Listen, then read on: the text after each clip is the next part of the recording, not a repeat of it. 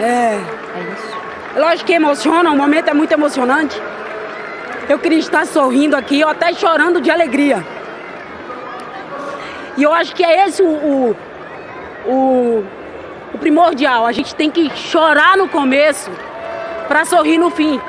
Quando eu digo isso, é querer mais, é treinar mais, é se cuidar mais, é estar tá pronta para jogar 90 e mais 30 minutos, quantos minutos for.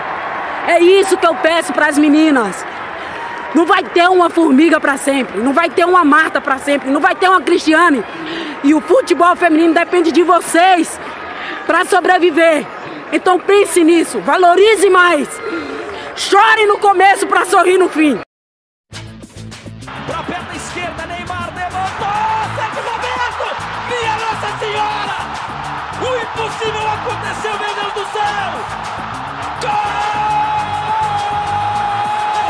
Cruzou para Paulinho, entrou na área. Vai fazendo o domínio da bola, fez. Botou no terreno, parou, prendeu, driblou o back, rolou para trás. O Hernani, por Enis, emenda a guarda, é campeão! Pirlo, Pirlo, ancora Pirlo de teto, tiro, gol! O James Milner na linha de fundo, cruzou na segunda trave. Olha o gol do Lovren! Gol! Que é sua, Tafarel! Partiu, bateu! Acabou! Acabou!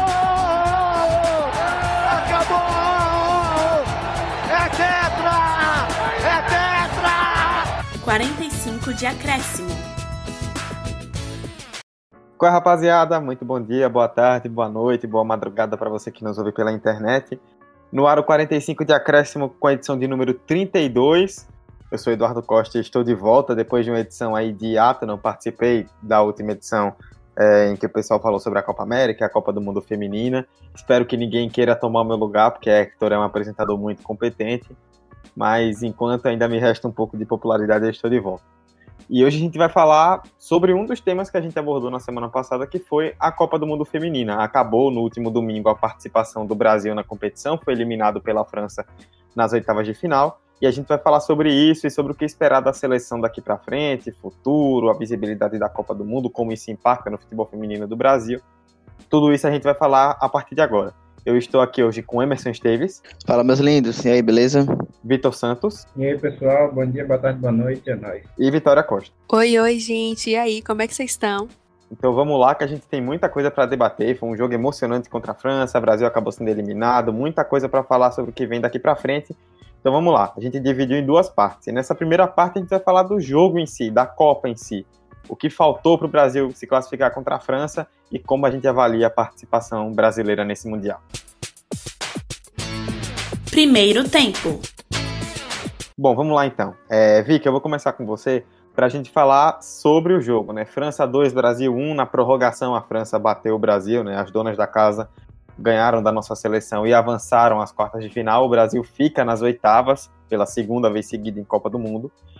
E o Brasil jogou bem, muito melhor do que se esperava. Muita gente esperava que a França ia dominar o jogo e a partida foi muito equilibrada, decidida no finalzinho mas no detalhe o Brasil acabou perdendo. O que é que faltou para a gente ter um pouquinho mais de sorte e sair do jogo de domingo com a classificação? Bom, primeiro, é, como você mesmo disse, é, primeiro que eu nem esperava que o Brasil fosse conseguir fazer uma partida tão equilibrada é, em relação ao time da França, que para mim é um dos favoritos e tem o peso de, jo de jogar em casa. Então, eu fiquei surpresa positivamente apesar da eliminação, eu acho que existiam cenários muito piores na minha cabeça e acho que na cabeça de todo mundo que acompanha um pouco das seleções femininas e tem um conhecimento de até onde cada uma é capaz de ir. E eu acho que assim, o Brasil conseguiu bater de frente com a França, inclusive chegou muito perto de ter virado ainda quando estava no tempo normal o que foi surpreendente para mim. Mas claro que na prorrogação já ficou um pouco claro o quanto fisicamente o Brasil estava abaixo da França. E tecnicamente também, eu acho que esse jeito que o Brasil conseguiu bater de frente foi muito por conta do talento individual das jogadoras. Elas também estavam com muita vontade mesmo. Claro que só vontade não leva a lugar nenhum, mas elas estavam com muita garra, muito muito focadas. Mas quando foi chegando no fim do jogo, isso já foi ficando um pouco explícito, o quanto que, querendo ou não, o Brasil ainda está abaixo da França. E só um complemento com o que Vic fala a respeito do físico, eu acho que esse acabou sendo um dos grandes pesos que definiu a classificação da França, porque no tempo normal o Brasil bateu de frente, é, fez uma boa partida, criou muitas chances. Foi um Brasil que até me surpreendeu, como vocês também ficou essa impressão para vocês, né? E, enfim, e era diante da seleção dona da casa, que tem a boa parte do elenco, a base do campeão Lyon, da Liga dos Campeões, multicampeão Lyon. Então foi, me surpreendeu o, o, primeiro tempo, o segundo tempo foi um jogo de controle, de chances criadas, chances desperdiçadas também. Mas aí quando chega no, na prorrogação, a gente nota a queda do desempenho físico do, do time é notável, né? E a França continuou na mesma pegada. É, dificilmente eu vi a França cedendo em jogadas que eu esperava. Eu, o que eu vi da França era um time que estava mais forte, mais seguro para pelo menos fisicamente. tecnicamente também concordo. Acho que é um time mais organizado. Acho que premia a organização, na verdade, essa classificação da França. Eu, eu, vejo que o Brasil não só bateu de frente, como em alguns momentos foi melhor do que a França no jogo em si. É, eu me assustei logo depois do primeiro gol da França, achando, ah, meu, meu Deus, agora é, os jogadores vai dar aquela desanimada, coisa normal do jogo. Só que eu me surpreendi que não, continuaram num ritmo legal. É, logo depois conseguiu empate e no segundo tempo teve sim momentos melhores do que a França. Inclusive, o time da seleção brasileira chutou mais ao gol do que a própria França. A França. Foram oito gols, uh, oito chutes ao gol, perdão, do Brasil contra três da França. A França, além dos dois gols que fez, só deu mais um chute na direção de, de Bárbara do gol. Então eu vejo um Brasil que surpreendeu, claro, e mostrou muito potencial. E é uma seleção que eu tenho esperança de que vai render muito, mas é o que a gente sempre fala a todo momento. Falta a preparação física, né? No, a prorrogação foi a prova viva de que a preparação física, o sistema de treinamento e todas as estruturas para preparar a parte física das jogadoras é muito inferior relacionada às francesas. É, era triste você ver as jogadoras brasileiras correndo, correndo e, aliás, tentava correr, mas não conseguia. Inclusive foi surpreendente aquele, aquela disparada da Debinha, não lembro se foi no primeiro tempo ou no segundo da prorrogação, que ela conseguiu quase definir o jogo, enfim. Acho que pecou muito essa questão física, mas parte tática eu vejo o Brasil muito igual à França. E Vitor falar da Debinha, para mim ela é um dos grandes destaques desse jogo e de toda a Copa do Mundo. Foi uma jogadora que se apresentou no ataque, driblou, é, criou chances de gol, bem posicionada, é, sempre abrindo espaços. Então, ainda mais nesse último jogo, acho que ela fez uma excelente partida. Como o Vitor falou, ela teve a chance de da virada ainda no prorrogação. Não deu certo, porque a zagueira acabou defendendo, mas foi uma boa partida dela. Outro destaque para mim foi a Thaísa, uma partida gigante da Thaísa. É, no meio-campo, tocando a bola e, se apresentando para ataque, finalizando e fazendo gol. Eu acho que outra jogadora que foi um grande destaque foi ela. Mas assim, eu acho que vai ser unanimidade para todo mundo que o problema, eu acho que o problema não tá dentro do campo, o problema tá fora do campo. E vocês falaram muito de nomes, né? Emerson agora citou dois nomes que se destacaram muito, que eu super concordo, que é a Debinha e a Thaísa. E isso deixa claro que o que levou o Brasil a conseguir um nível assim de proximidade com a França foi justamente o talento individual. Até porque a gente falou que o Brasil surpreendeu, mas é bom lembrar que no começo do jogo o Brasil não ia bem, é, principalmente taticamente falando, eram muitas bolas longas, jogadas que nunca dava certo, e a França pressionando mais. O Brasil veio aparecer mais depois do gol da França que foi anulado e começou a aparecer justamente com esses destaques individuais, que é basicamente o que sustentou o Brasil nessa Copa, as jogadoras individualmente falando, porque coletivamente não funcionou nada.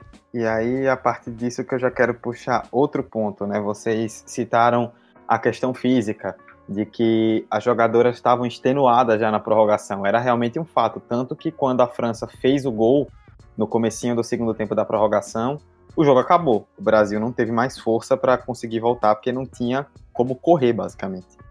E aí, sem, é, além desse físico já debilitado na prorrogação, um time que parecia não aguentar tanto, é, várias jogadoras que vinham lesionadas, né? A Fabi, que lesionou a coxa ainda na preparação em Portugal e foi cortada, a Érica, que lesionou a panturrilha e foi cortada, a Andressa Alves, que durante a Copa lesionou a coxa também foi cortada. Já tinha a Marta machucada durante a Copa, a Cristiane também, a Formiga se machucou durante o Mundial. E aí é um ponto que é um dos pontos que a gente tem muito a criticar, e acho que esse é o cerne principal da questão, pelo menos dentro de campo, que é a comissão técnica. Muitas críticas, muitos erros no trabalho de Vadão e da comissão que o seguiu durante a Copa. E são erros que já vêm de muito antes e que acabam culminando nessa eliminação. Vamos dar uma secada aqui para listar quais foram esses principais erros, o que é que foi feito de tão errado que culminou nessa eliminação nas oitavas de final. Bom, de início eu penso que faltou consistência. Eu vejo o Vadão muito despreparado. É, isso é fato, a gente vê a repercussão negativa que ele teve durante toda a Copa. Mas falando da parte tática mesmo em si, eu vejo ele muito sem um plano de, definido para as jogadoras.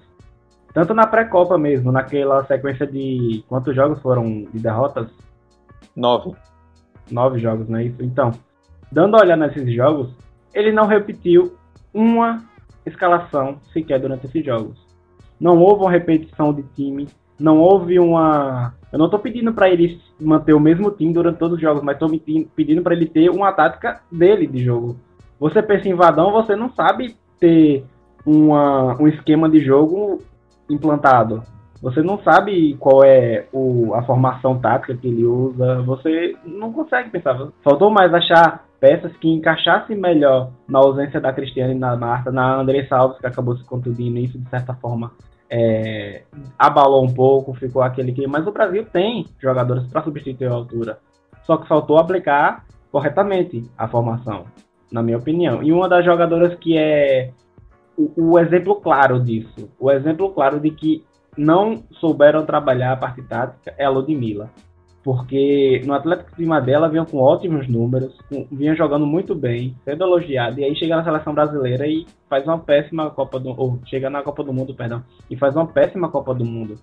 É, eu vi, no jogo contra a França, eu vi que a Ludmilla muitas vezes voltava lá atrás para ajudar na, na saída da lateral. Não, ela é a jogadora da, da boca da área, ela é aquela jogadora aguda, que a, vai se infiltrando, tem que trabalhar atrás da área. Então acho que muitas jogadoras acabaram se queimando. E isso vai todo, isso é tudo uma, é, uma culpa da, da falta de consistência da aplicação do, da parte tática, enfim, do, do, da comissão técnica em geral. Você citou a, a Ludmilla, mas eu vou mais além. A Marta, 45 do segundo tempo, a Marta já é uma jogadora bem experiente, vinda de lesão, marcando lateral. A, marca tá, a Marta estava no campo de defesa, na lateral direita, marcando as atacantes francesas. Isso é claramente um sinal de que o time não tem um padrão, não tem uma tática estabelecida. É, vai no Deus me livre e seja o que Deus quiser. Sim, sim. Inclusive, durante o jogo eu falei, nossa, mano, a Mar tá voltando pra defesa pra marcar. Eu fiquei, nossa, isso não deveria estar acontecendo. Se o time tivesse um modelo de jogo definido, para quando não tivesse a bola, isso não estaria acontecendo. Mas aí vem o que? Eu acho que o problema nasce todo no planejamento na escolha, na falta, na verdade, de planejamento da escolha do Vadão. Porque, mano, eu sempre vou bater nessa tecla. Vadão não é técnico nem de Série A. Para início de, de planejamento, para início de projeto. Nem de Série A, nem de Série B, vamos ser sinceros. E aí me trazem esse cara para a seleção, sem um modelo de jogo definido, sem peças para que. Peças, na verdade, tem, mas sem que ele saiba administrar as peças que ele tem. Parece muito que ele não sabe o elenco que ele tem, sabe? É, as alterações que ele faz são meio. Hum, sabe que é aquela impressão que deveria estar sendo outra alteração, podia estar sendo diferente. Então, para mim, o problema da seleção, a princípio, ele nasce na escolha do planejamento de definir esse treinador. Que é um problema da CBF. E isso é um problema grave, profundo, que acho que não vai resolver agora, já, já tem boatos que ele vai prosseguir no projeto das Olimpíadas, então ele não deve sair por agora. Mas eu acho que nasce a partir disso, porque esse treinador não tem um modelo de jogo. E quando você chega em jogos decisivos de Copa do Mundo, oitavas de final, quartos de final, o time mais organizado, que tem um modelo de jogo pré-definido, que as jogadoras estão entrosadas, enfim, todos esses critérios, vai sair vencedor. Eu acho que a margem de erro para que isso não dê certo é mínima. Dificilmente o time é, inferior, nesses quesitos vai acabar se classificando. E foi o que acabou, o que acabou havendo. Acho que o time mais preparado acabou se, classifica, se classificando, que era a França. Mas é isso, velho. Eu acho que dentro de campo as meninas deram o melhor de si. Eu acho que foi uma campanha, uma trajetória bem legal, sabe? Uma Copa do Mundo interessante, porque no cenário que a gente tinha de nove derrotas seguidas, de lesões, enfim, de vários desfalques, a seleção conseguir fazer uma boa primeira fase e ainda bater de frente com a anfitriã França, é algo pra gente se orgulhar. E se orgulhar das meninas, não desse trabalho da comissão técnica. Eu achei muito interessante esse ponto que Emerson falou, que é como se o Vadão ele não conhecesse as jogadoras que ele tem. E eu acho que isso ficou bem claro. Acho que o exemplo mais claro e que todo mundo percebeu, mesmo quem não acompanha futebol, é ver a Marta no fim do jogo, sabendo do, do estado que ela vem e sabendo qual é a posição dela ali na defesa e, e tirando bola e ajudando o Brasil a não levar gol. Em um momento completamente que não tinha necessidade dela estar ali, parece que não, não existe um treinamento, parece que as jogadoras vão na intuição, porque o técnico não consegue organizar elas. Tem o caso da Ludmilla, que saiu muito queimada, principalmente por quem não acompanha e diz ah, que ela é ruim, e ficou com essa imagem por conta da Copa.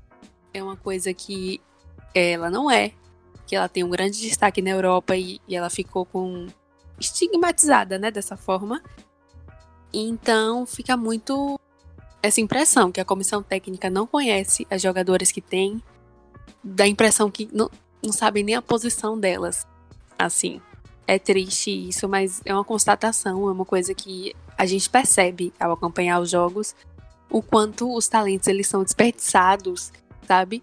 Tudo que o Brasil conseguiu era muito individual, era muito, assim, uma jogada, um lapso de uma jogadora, nada muito coletivo. Então, eu acho que é isso mesmo que fica claro. É, a Vicky falou que o Brasil de coletivo não tinha nada, e só para completar mesmo, a prova disso, para quem assistiu o jogo, foi aquele lance que, eu não lembro agora o tempo exato, que a França cobrou uma lateral perto da, da área da, da Bárbara, e não tinha ninguém do lado direito para brigar pela bola. E a França tinha o espaço todo aberto. Então o time brasileiro estava muito compactado. E por que estava compactado? Porque dependia da individualidade porque dependia exclusivamente da individualidade de cada jogadora, que sim, tem talento, mas falta a parte tática, falta a aplicação da, da galera da, da agora me fugiu, da zona técnica, da galera do, meu Deus, agora fugiu o nome, é da comissão, da comissão técnica, isso.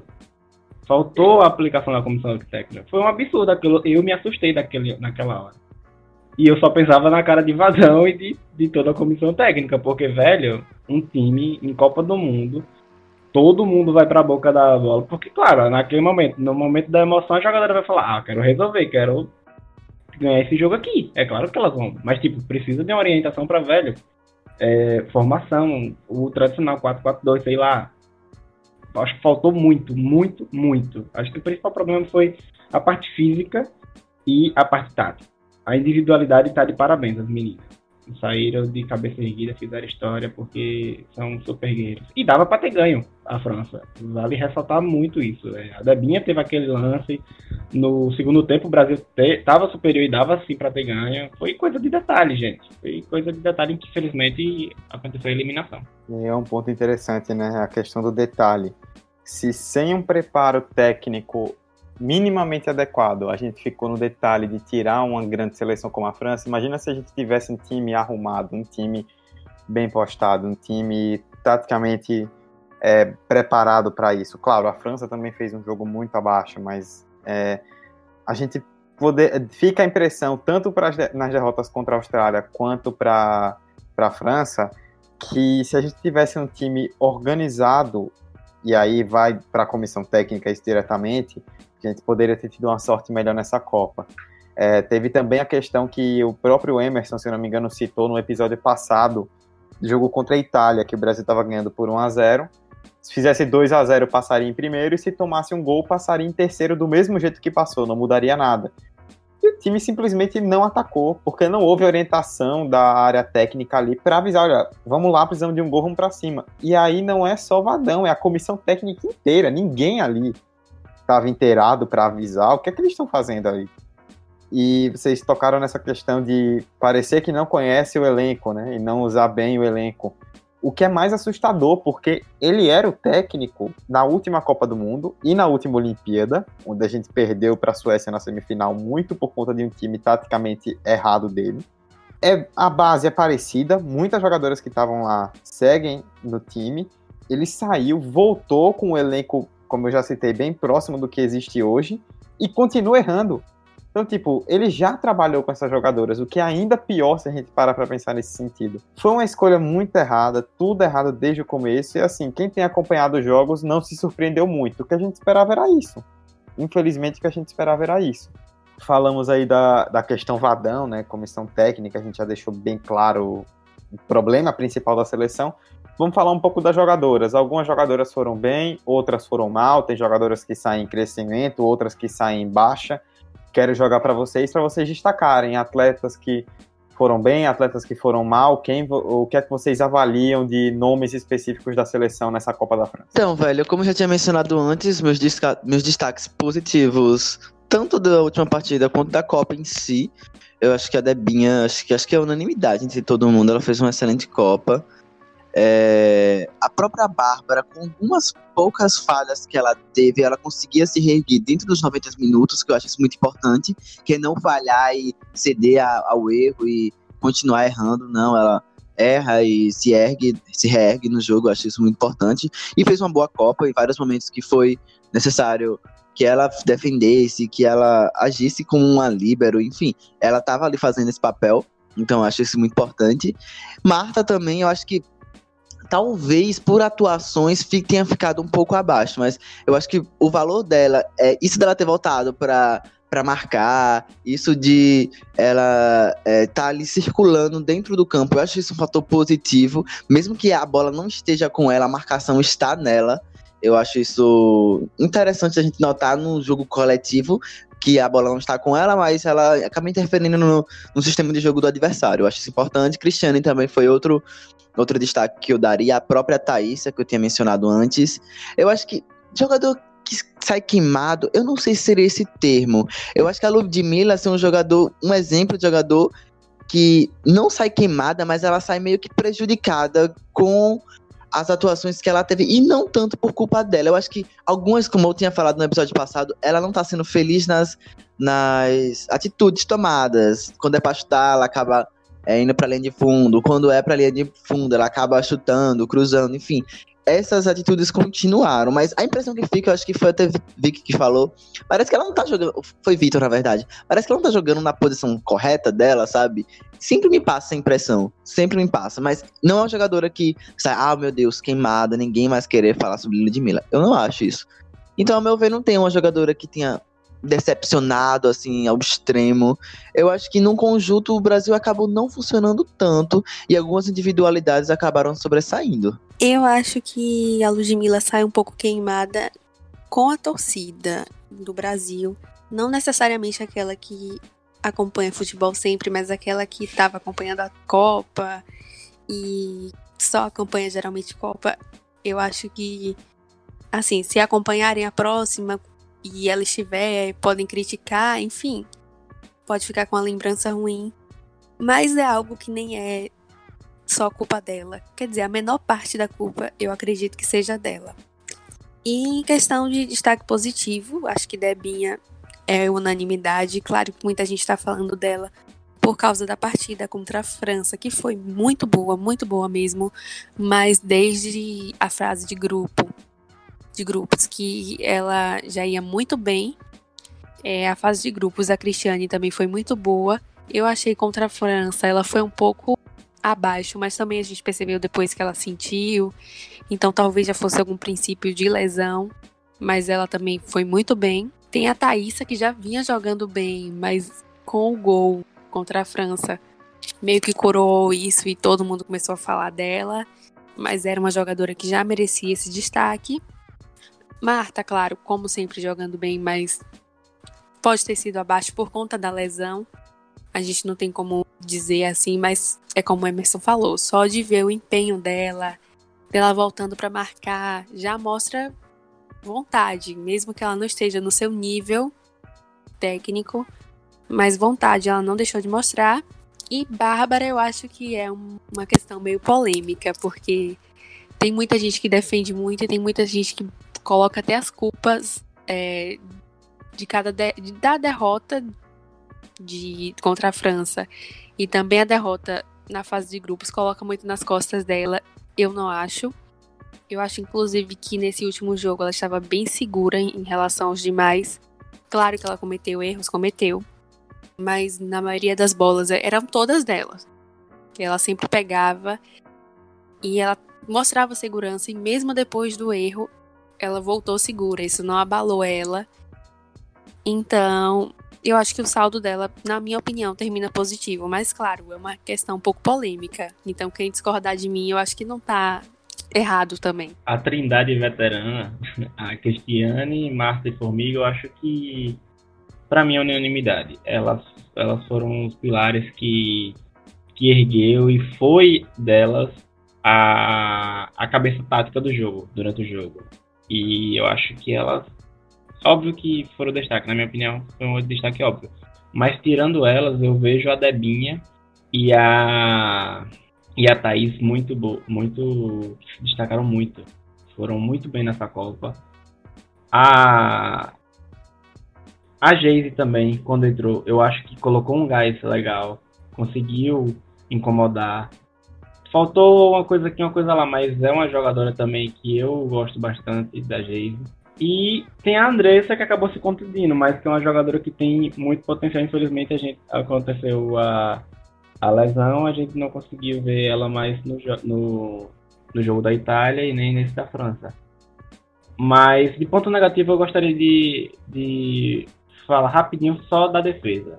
É, eu fico com medo de falar da defesa, porque às vezes não é nem erro individual, não é nem da da jogadora, é mais problema da aplicação tática mesmo. Mas eu vejo a Kathleen ainda uma jogadora muito, muito insegura e que precisa controlar um pouquinho a questão do da e precisa ter mais controle nas chegadas da bola. Teve uma chegada no jogo contra a França, não sei que ela teve é, momentos no jogo da França que você percebia que ela ia um pouco eufórica para a bola, mas é questão de detalhe, é questão da emoção. Isso todo mundo tem. A Mônica e a Kathleen também. A, a, peraí, que eu me abandonei todo. E não só a Kathleen, mas a Mônica também mostrou muita insegurança nas bolas aéreas. Inclusive, as bolas aéreas foram muito é, pesadelo para o Brasil nessa Copa do Mundo. Faltou muita. É, uma preparação de posicionamento muito forte aí. É, a Ludmilla não. não, não é, ela sai queimada. Na minha opinião, ela sai queimada. Mas eu acho que a qualquer momento ela pode dar a volta por cima. E vai sim dar a volta por cima porque ela tem potencial e ela tem qualidade para isso. Então vejo algo mais temporário por conta da Copa, essa pressão. E como é, a, a Vicky falou, é mais uma. Ela sai mais queimada pela torcida. Eu acho que as atletas em si sabem, obviamente, da, da qualidade dela. Antes da gente ir pro próximo bloco, eu só quero também destacar é, alguns jogadores da seleção da França que foram os pilares dessa vitória contra o Brasil, na minha opinião. E que a gente tem que falar também, é dar mérito às vencedoras, eu acho isso importante. Eu destaco a Henrique, a autora do gol, e mais uma vez o Brasil se lascando com o Henri, mas tudo bem. A Diani, acho que é assim a pronúncia, não sei, mas a número 11, ela é muito boa jogadora, meu Deus, quando ela botava a bola na frente eu já tava com medo. Ela, ela vai chegar no linha do fundo, ela vai estar, ela vai cruzar. Jogadora, uma jogadora muito rápida, de profundidade, de verticalidade. Eu gosto, gostei muito da atuação dela. E claro, né, da Renata. Meu Deus, que zagueira boa, sabe? Que zagueira muito boa. No jogo aéreo, eu acho que ela é uma. Eu acho que ela é unanimidade, que ela é a maior cabeceadora, ou uma das melhores cabeceadoras. E no, com a bola no pé também, ela é uma jogadora muito boa. É, consegue se posicionar muito bem diante do, diante do, da, do ataque adversário. Então, tem, tem outras também, porque o time da França é um time, como eu falei, organizado, é, coletivamente, é, e é difícil apontar é, jogadoras para encabeçar esse time, mas eu destacaria a Dani, a Henry e a Renat. Bom, beleza. A gente ia falar de jogadoras da seleção brasileira, acabamos até citando aí algumas francesas também, merecem, né, pela classificação. E falamos o que tínhamos para falar na primeira parte. Agora a gente faz uma pequena pausa e volta daqui a pouco para falar do futuro da seleção, que a gente espera de renovação, do que pode ser feito depois dessa Copa do Mundo. Vamos tentar projetar o que pode acontecer daqui para frente no segundo bloco. Então segura aí que a gente já volta. Segundo tempo. Bom, segundo bloco agora para a gente falar de futuro da seleção brasileira e do futebol feminino. É, vamos ter um pouco mais direto primeiro a respeito de time, a respeito da seleção brasileira em si dentro de campo. Essa é a última Copa que teve o trio de estrelas, né, das grandes jogadoras Marta, Cristiane e Formiga juntas. Formiga e Cristiane é, não devem estar para a próxima Copa do Mundo, pode, devem estar para a Olimpíada do ano que vem, mas não para a Copa em 2023. A Marta ainda não se sabe, talvez as três nem estejam lá. E aí é o momento que chega a renovação, né? Com qualquer seleção, em qualquer modalidade, qualquer esporte, quando grandes estrelas saem, é hora da renovação. Vicky, começando com você de novo, é, o que é que a gente pode esperar de renovação da seleção brasileira? O que fazer para que a gente não sinta tanto isso e mantenha um bom nível técnico daqui para frente? Parece que as nossas melhores jogadoras elas já estão no fim da carreira. Eu acredito que Marta ainda venha jogar a próxima Copa. Nela eu acredito ainda. Mas mesmo com o nível dela, querendo ou não, a gente sabe que não vai estar do mesmo jeito. Talvez ela vá só por uma questão de liderança mesmo, nem jogue como titular. Então tem que pensar o quanto antes é, em começar a dar mais oportunidades para algumas jogadoras. Eu acho que um nome que faz parte dessa renovação é a Debinha. Claro que ela tem 27 anos, daqui a 4 anos já vai ter 31, não é tão jovem assim. Mas devido ao nível que ela mostrou nessa Copa, eu acho que ela pode liderar o ataque, é, pode ser a jogadora referência não que o time deva jogar para uma jogadora só, mas em questão de uma liderança tática mesmo.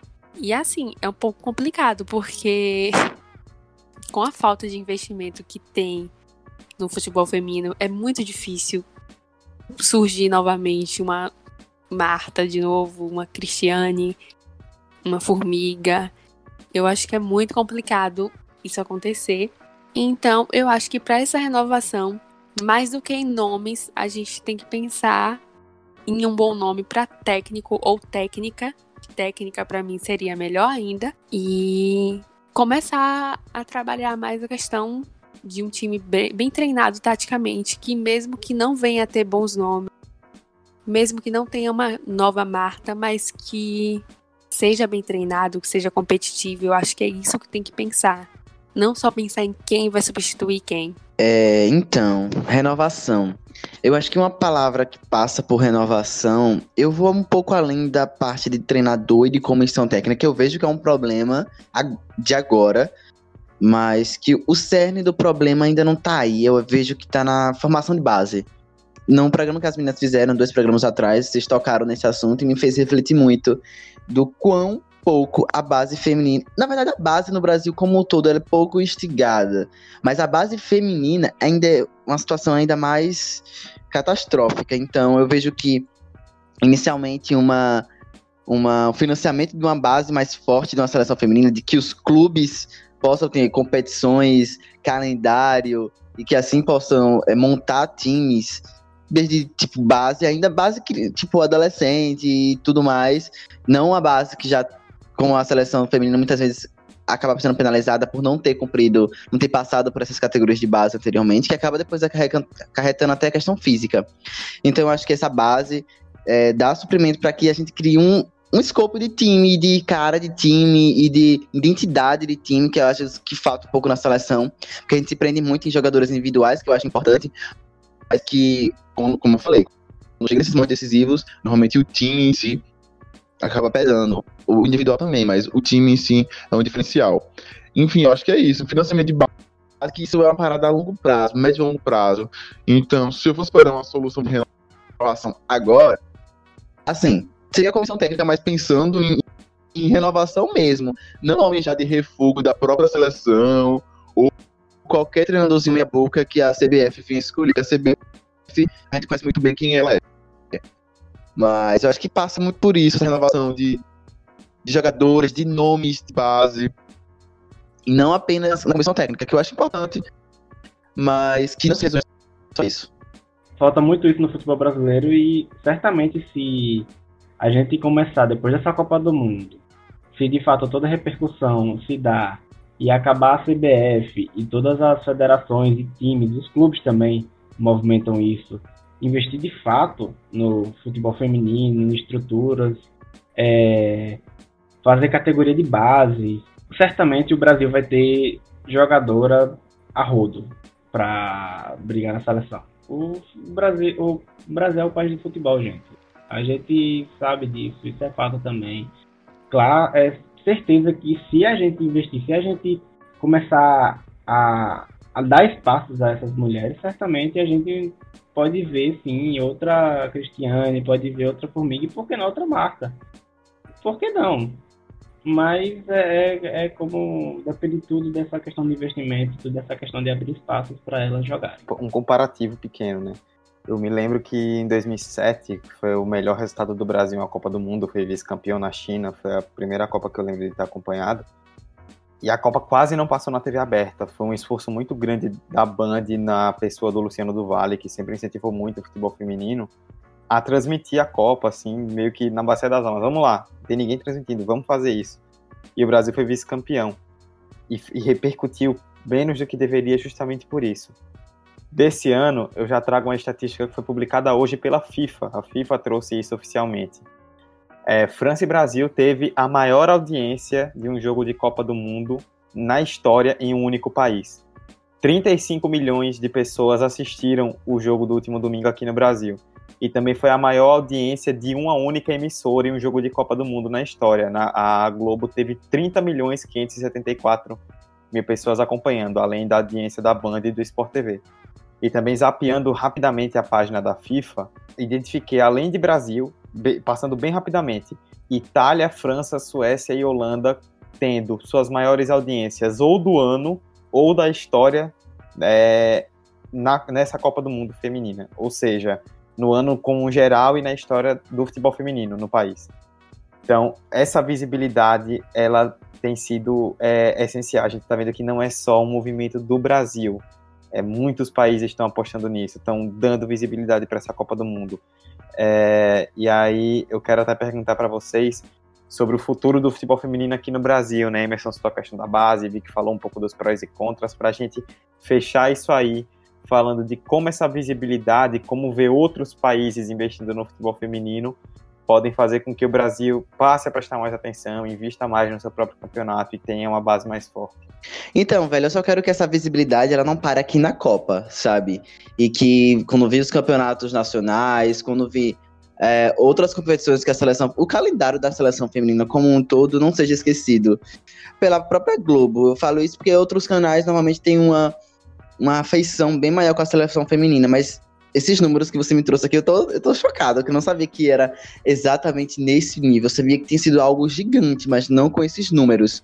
Eu acho que passa muito por. A mídia realmente abraça a causa, sabe?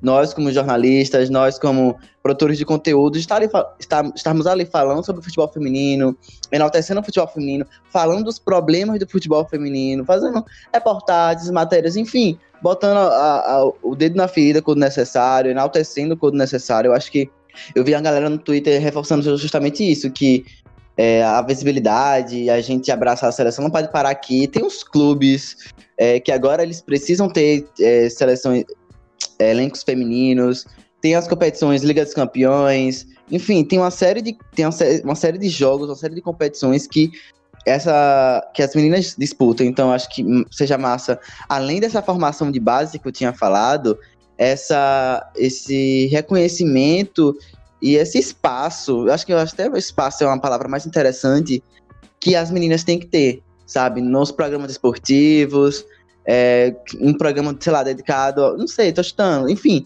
é, um programa que tenha especificidades do futebol feminino. Eu falo da mídia e do jornalismo em si, tá ali atendendo e tá ali prestando serviço público, pô. Por quê? Público, Dudu falou que tem tem demanda, tem procura. Nunca foi, ai, mas não passa futebol feminino porque não vai dar ibope. Isso nunca existiu. Olha, as pro, olha a prova aí. Então, acho que é isso. Continua a trajetória depois da Copa. Eu acho isso importante. Isso é importante para a renovação e que o projeto tem que dar sequência, sabe? Eu acho que o saldo é positivo, eu só queria falar isso. Depois dessa Copa do Mundo, mesmo com a, com a gente caindo nas oitavas, nas oitavas de final, eu acho que o saldo é muito positivo, tanto em questão da torcida, quanto no papel da mídia e do jornalismo em disseminar o futebol feminino. Assim, antes de falar da visibilidade no Brasil, é, eu não sei se o pessoal já leu alguma coisa sobre, mas o, o, o Real Madrid ele vai começar um time feminino, que não tinha ainda, né? Para vocês verem, o chamado maior time do mundo ainda não tinha um time feminino. E, como sempre, por ser um time que tem esse histórico de gastar muito no masculino, de investir para estar sempre no topo, no feminino não vai ser diferente. E eu achei bem importante isso, apesar de que os valores são ínfimos comparados ao masculino, mas eles estão com propostas de salários bem superiores da, aos outros clubes grandes da Europa e vão tentar montar um time bem competitivo mesmo. É, eles pretendem gastar 2 milhões de libras em contratações, um número que é muito baixo para o futebol masculino, mas para o feminino é considerado alto. Então, quem sabe isso não ajude a, deixar ainda mais competitivo, já que eles vêm com essa proposta de dar um salário mais alto, bem mais alto do que o que é encontrado. Eu acho que pode ser um bom começo. E em relação ao Brasil, eu super recomendo que todo mundo assista o Campeonato Brasileiro, que é transmitido pela Band. Claro que nem toda competição dá para acompanhar, para ver a Champions League é um pouco complicado porque não tem na TV aberta, mas o Campeonato Brasileiro Feminino tá lá sendo transmitido. Tem muitos times bons, o time do Santos, o do Corinthians, o do Inter e outros assim que estão jogando no nível muito bom. E eu espero que essas pessoas que acompanharam a Copa Feminina e gostaram continuem acompanhando. Não esperem só a cada quatro anos, ou então esperar outra competição da seleção para acompanhar. Eu acho que vale muito a pena começar a dar incentivo agora, começar a dar audiência, porque audiência gera patrocínio. Claro que não é uma responsabilidade do público só. Claro que depende dos investidores, depende do, da CBF, mas se as pessoas começarem a se mobilizar, a assistir, isso vai, querendo ou não, gerar uma atenção maior. Então dá pra gente fazer nossa parte também. É, eu só vou complementar com um, um fato que aconteceu ano passado que me assustou bastante. Me assustou bastante é, justamente por conta de se tratar de futebol. É, eu só fui descobrir no ano passado que o Brasil foi campeão da Copa América uma semana depois. Isso me incomodou muito é, pelo fato de se tratar do esporte que eu sou viciado. E aí eu vejo que a repercussão foi muito baixa, muito baixa. Eu nunca fui de, de acompanhar futebol feminino, isso eu admito. Eu sempre acompanhei mais Copa, Seleção e Olimpíadas, e Copa eu assistia sempre e assisti esse ano com como todas as vezes.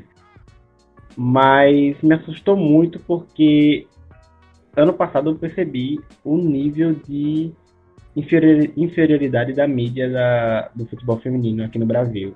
É um absurdo isso. É assustador. E eu fico muito feliz com, com esse questionamento que Emerson deu de host agora há pouco, falando dessa questão da visibilidade. É algo muito bom, porque por mais que você tenha que. Por mais que você tenha que ter interesse, claro, em assistir, isso a gente tem que quebrar um pouco esse preconceito de que futebol não é só masculino, mas é o feminino também, que tem muita coisa boa para ver também. É, há também o fato de estar passando na TV.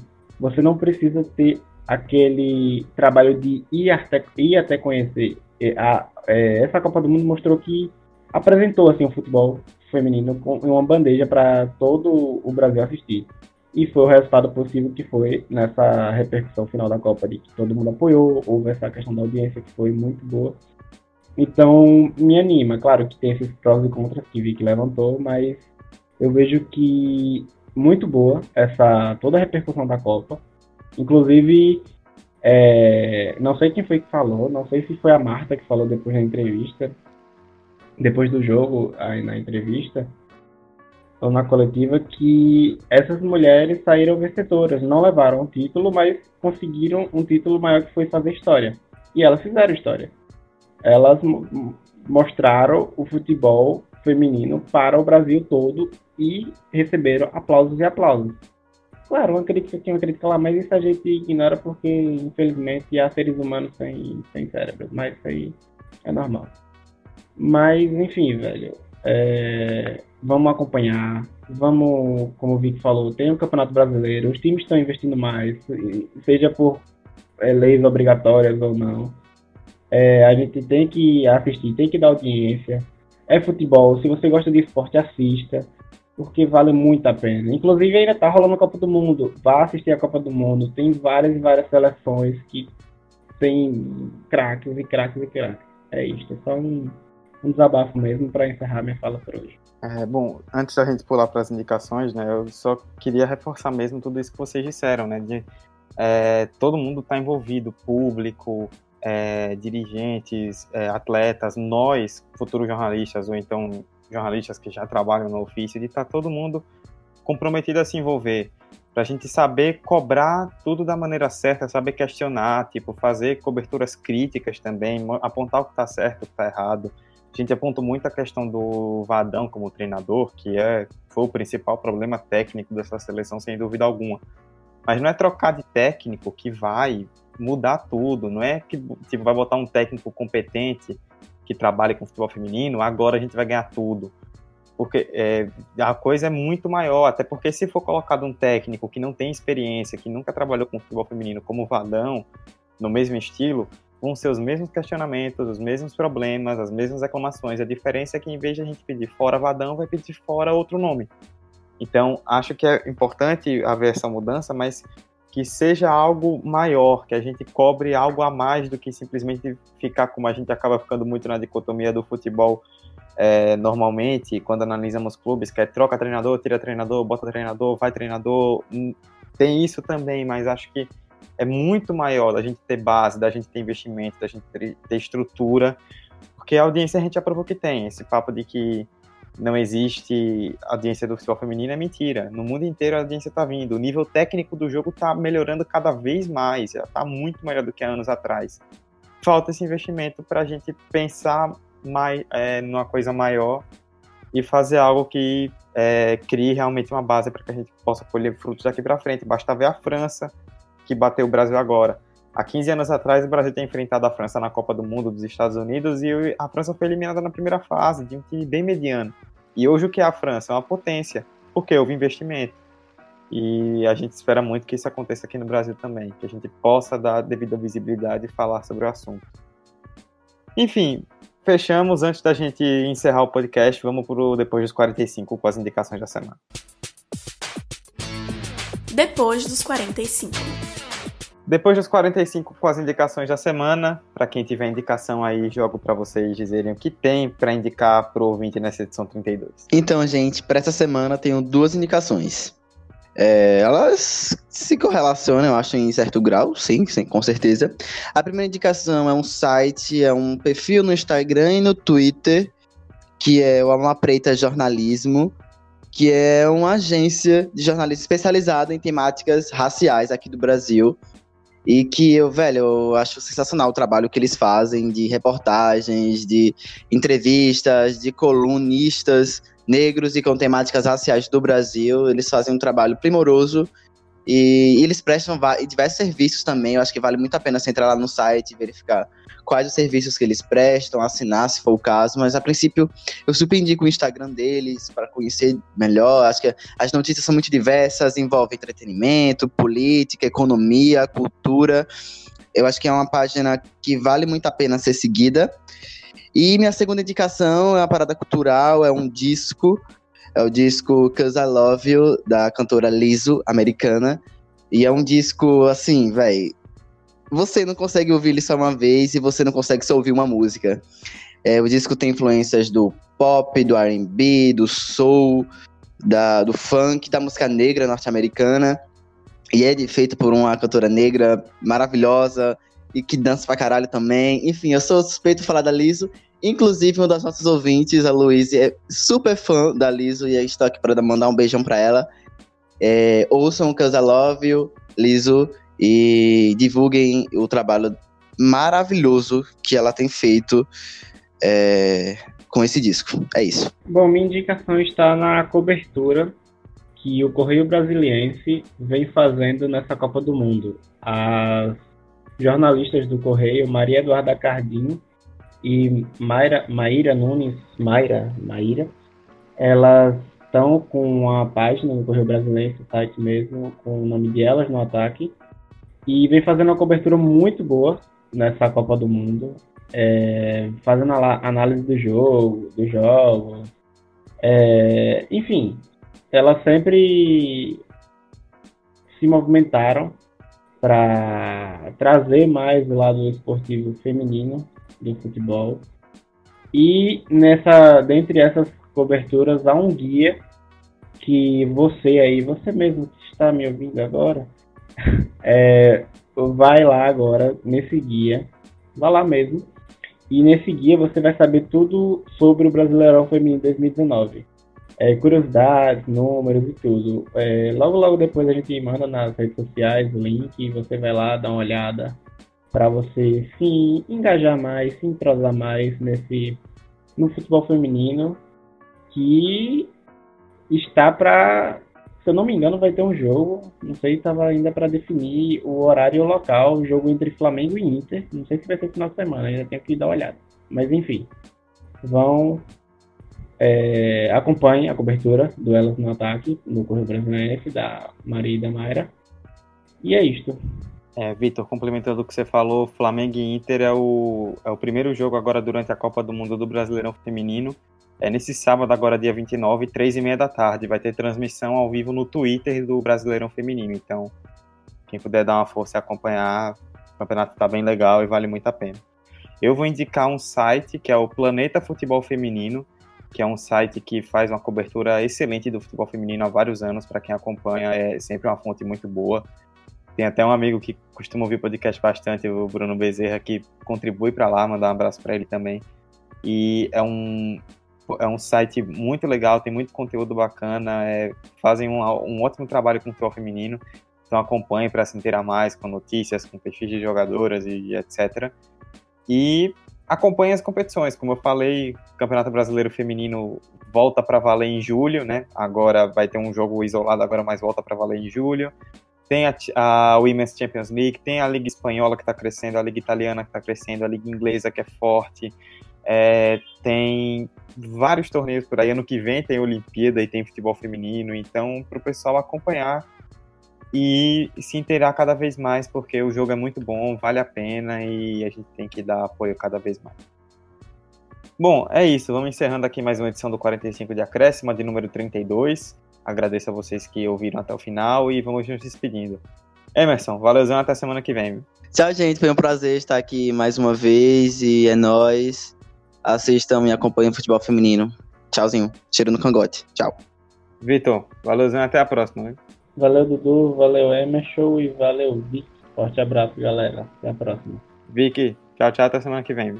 Valeu, gente. Até semana que vem. É nóis. Bom, gente, é isso. Vocês já sabem onde nos encontrar. 45 de acréscimo no Instagram e no Twitter.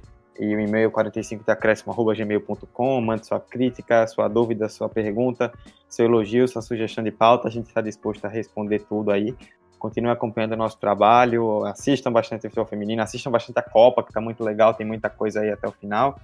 E é isso, obrigado por ouvirem até o fim desse episódio e até semana que vem. Tchau, tchau. Pra perna esquerda, Neymar levantou, Sérgio Roberto! Minha Nossa Senhora! O impossível aconteceu,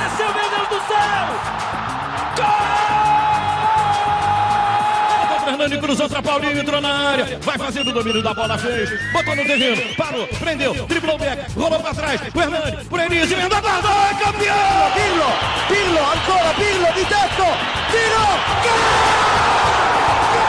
O James Milner na linha de fundo, cruzou na segunda trave. Olha o gol do Lovren! Gol! Que é sua, Tafarel. Partiu, bateu! Acabou!